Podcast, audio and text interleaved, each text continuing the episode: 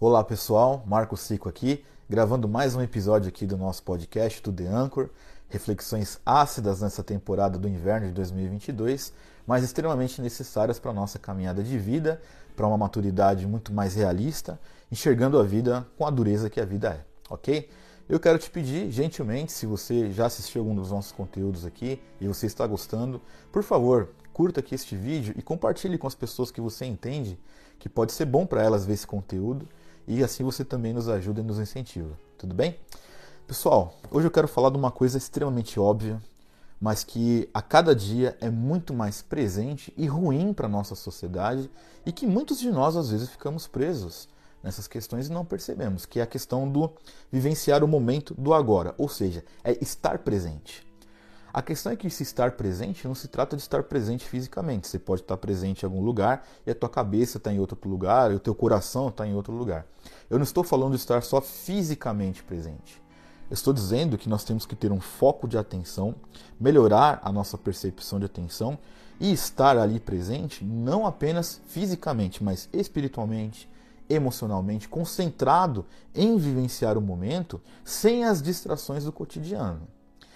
Por que eu estou dizendo que isso é óbvio? Porque a coisa mais comum no mundo, se fosse 20 anos atrás, quando você ia, por exemplo, almoçar com teu pai ou com tua mãe ou com alguma pessoa que você diz que ama, era você sentar à mesa e conversar com essa pessoa, falar dos problemas, das coisas, etc. Recentemente tive o desprazer né, de passar por diversas situações semelhantes, mas também de observar algumas coisas ao redor. Exemplo, fui almoçar com meu pai um dia desse num restaurante. A mesa ao lado tinha seis pessoas. Antes de chegar a comida, as seis pessoas estavam com seus celulares cada um olhando uma coisa. Elas estavam ali fisicamente, mas não estavam presencialmente, dentro do coração, menos ainda espiritualmente, no sentido de viver aquela experiência. Parece que as grandes distrações da vida estão tomando um espaço de nós absurdo. E eu estou usando o celular como exemplo porque é óbvio que este né, é um problema mais comum visto através desses celulares. É, in, assim, é muito triste isso, mas é, é inconformável, assim por dizer, o número de gente que não conversa mais porque está ali preso no celular, almoçando, viajando, numa conversa de colegas de trabalho, numa roda de amigos, enfim. As pessoas parecem que estão tão presas a essa rotina que se esquecem do óbvio, que é o fato de estar presente tem a ver com esta troca real de experiências, de você observar as pessoas que estão falando com você. E esta, justamente essa tratativa de um foco de atenção, de estar presente integralmente, é que pode ser decisivo e extremamente relevante para a manutenção de boas relações, de como você se relaciona com as pessoas que você diz que você ama e principalmente daquilo que está em ordem de prioridade dentro de você. Então veja você, se as suas, as suas prioridades de fato estão organizadas dentro de si, mas também são alinhadas com a sua conduta, como é que você vai almoçar, por exemplo, com alguém que você diz que você gosta e você olha o celular de dois em dois minutos, de três em três minutos, você está ouvindo o que a pessoa está dizendo, a, ah, você, a pessoa está falando alguma coisa com você, você atravessa o que a pessoa está falando, ou seja, você não está prestando atenção em nada porque a tua cabeça está tão acelerada que você se esqueceu até de onde você está. E isso me fez lembrar recentemente de um filme super antigo do Adam Sandler, né? Eu até brinco com alguns amigos, a gente fala que ele é um, o melhor ator do mundo, porque alguns filmes dele têm umas sacadas muito boas.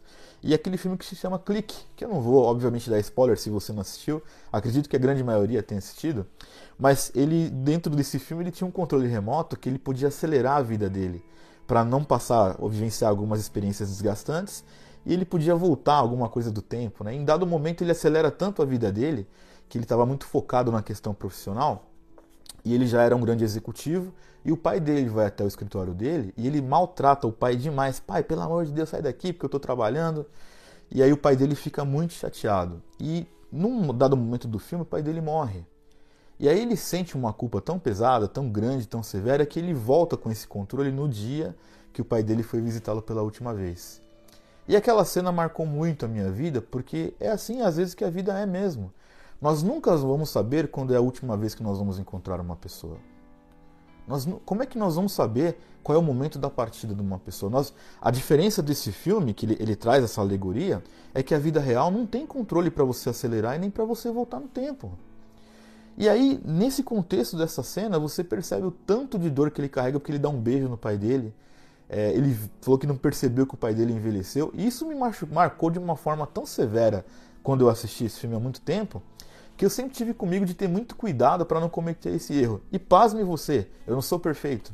Eu cometi esse erro muitas e muitas vezes, não só com meu pai, com muitas outras pessoas, às vezes eu não conseguia me concentrar na conversa por uma demanda urgente de trabalho, esse mundo de WhatsApp, você quer responder rápido, você quer tirar as coisas do caminho, e isso é nocivo, porque quando você menos espera, você não vive mais para si.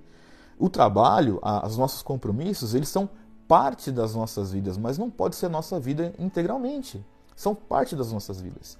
E aí eu comecei a perceber alguns estralos, alguns é, é, sinais de que as coisas não estavam indo bem. Por exemplo, há alguns anos isso aconteceu.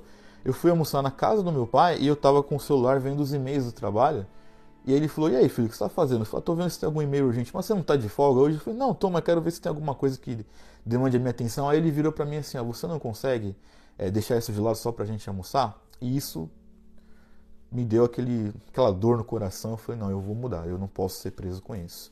Desse dia em diante, já tem alguns anos isso. Eu comecei a. Toda vez que eu estou com meu pai, por exemplo, com meu filho, eu deixo o celular longe de mim. Por quê? Porque eu quero prestar atenção neles. E não se trata de dar uma atenção mentirosa. Por exemplo, eles vão ficar falando e eu vou fingir que eu estou ouvindo. Não, não é isso. Eu quero olhar para o meu pai. Eu vou dar um exemplo para vocês. Meu pai ele tem umas coisas que é muito dele, de querer contar algumas histórias do que aconteceu com ele, dos problemas da vida. E ele conta histórias que eu já sei. Antigamente eu falava, não, pai, mas você já me contou essa história. Hoje em dia não, eu presto atenção nele. Não só na história, mas no olhar dele enquanto ele conta essa história. Nas expressões faciais dele enquanto ele está falando.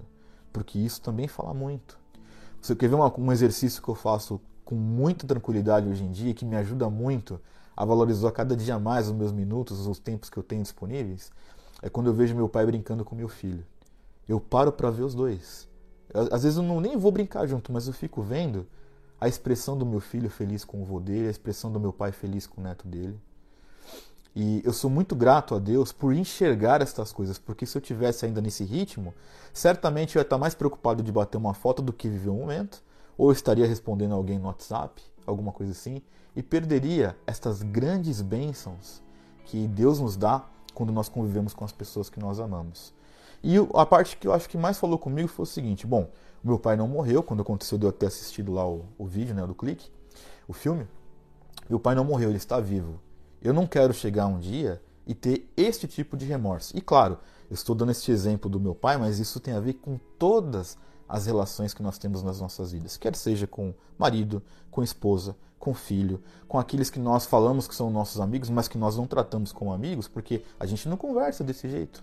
Um outro exemplo que eu gostaria de te dar para você, é, recentemente está assim, esse mundo né, pós-pandemia, home office ainda, tudo, ele, esse mundo ele foi muito ruim a pandemia, mas ajudou algumas coisas a ficar um pouco mais tranquilas. Exemplo, amigo meu, passando por uma dificuldade muito severa, me ligou um dia, Marco, eu preciso conversar com alguém.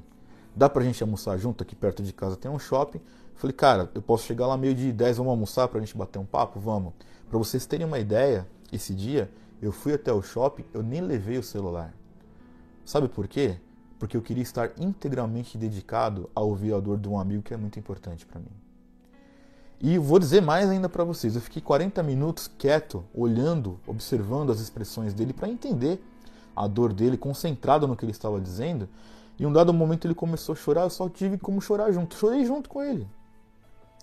E olha o tamanho da importância de uma experiência como essa. A hora que eu ia virar para ele e falei, cara, eu não sei nem o que dizer, ele parou de chorar, Marco. Eu acho que desabafar tudo isso me ajudou a encontrar uma resposta. Porque às vezes a gente não tem resposta para tudo. E justamente, a, entre aspas, respostas que a gente pode dar é simplesmente sentar e ouvir o que a pessoa está dizendo. Às vezes o que as pessoas precisam ao nosso redor é simplesmente entender que tem alguém que ouve e que entende elas. E, sinceramente, isso aí está cada dia mais em extinção. As pessoas não têm tempo para conversar com as pessoas que se chamam de amigos, menos ainda com os parentes, quem dirá com aquelas pessoas que são só colegas de trabalho. Né? Eu também concordo que se você vai ter um tempo desse com 100% das pessoas que se relacionam com você, você não faz mais nada na vida, isso está claro. Mas nas suas relações qualitativas, qual é o nível de presença que você tem oferecido? Essa é a minha pergunta.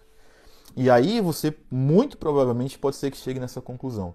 Talvez você nunca tenha visto por essa perspectiva de prestar atenção no que as pessoas estão dizendo, mas principalmente no tom de voz, é, principalmente no, nos olhos das pessoas, porque os olhos falam muito. É nesse sentido. Recentemente, uma amiga minha também me mandou um áudio do WhatsApp falando alguma coisa, coisa de trabalho que não tinha nada a ver com, com vida. E eu, eu sou muito grato a Deus por essas coisas. Eu mandei uma mensagem para ela assim: Olha, eu não sei se você está bem, mas a sua voz está triste. E eu vou orar por você. E ela respondeu sim que estava. E ela não me mandou mensagem para dizer que estava triste. E isto é uma benção, você estar presente nesse sentido, integralmente nas tuas relações. Veja, uma mensagem do WhatsApp que chegou, mas você eu, eu consegui, pela graça de Deus, eu consegui discernir que pelo tom de voz da pessoa, ela não estava bem. Qual foi a última vez que você parou para reparar no tom de voz das pessoas que você convive? Qual foi a vez que você parou para olhar os olhos das pessoas para ver se eles estão carregados de tristezas, se estão cansados? Deve fazer um tempo. E isto é óbvio. É isso que é duro. Tudo isso que eu estou dizendo aqui é óbvio. É óbvio que você precisa estar numa relação integralmente. Qualquer que seja. Amizade, casamentos, família, você precisa estar ali integralmente. Em tudo que você se relaciona, você precisa estar integralmente. E com isso, eu não estou aqui demonizando o celular, pelo amor de Deus. Eu estou gravando esse vídeo no meu celular, não é isso. O celular é um ótimo instrumento quando ele é usado com sabedoria. O problema está em nós. Esse é o ponto. Se, aí é o que eu, que eu digo para você isso. Se você talvez é como eu, que tem dificuldade às vezes para se controlar, faz que nem eu fiz uma vez. Eu saí para ir almoçar com meu amigo, sem levar o celular para nem correr risco de deixar o cara na mão. É assim que funciona. Se você não serve para controlar né, as coisas que estão ao seu redor, não se permita ser controlado por elas. Se você não consegue, então você tem que achar caminhos para conseguir. Agora, aquela pessoa que você diz dentro do seu coração que você gosta, que você ama, que é teu amigo, que é teu marido, que é tua esposa, teu pai, tua mãe, teu filho, quem quer que seja, com estas pessoas eu peço para vocês e peço com todo o amor que posso ter no meu coração, esteja presente, seja integralmente presente. Porque amanhã ou depois, eu e você, nós vamos ser apenas lembranças na vida das pessoas. Nós vamos morrer. A morte é um fato. Né? O que nós não sabemos é quando, mas que ela vai acontecer, vai. Qual é a lembrança que você vai carregar dessas pessoas se você não tem tempo de registrar lembranças? Qual é a lembrança que as pessoas vão ter de você? A lembrança que eu gostaria que tivessem de mim é que eu era alguém que eu estava presente. É isso.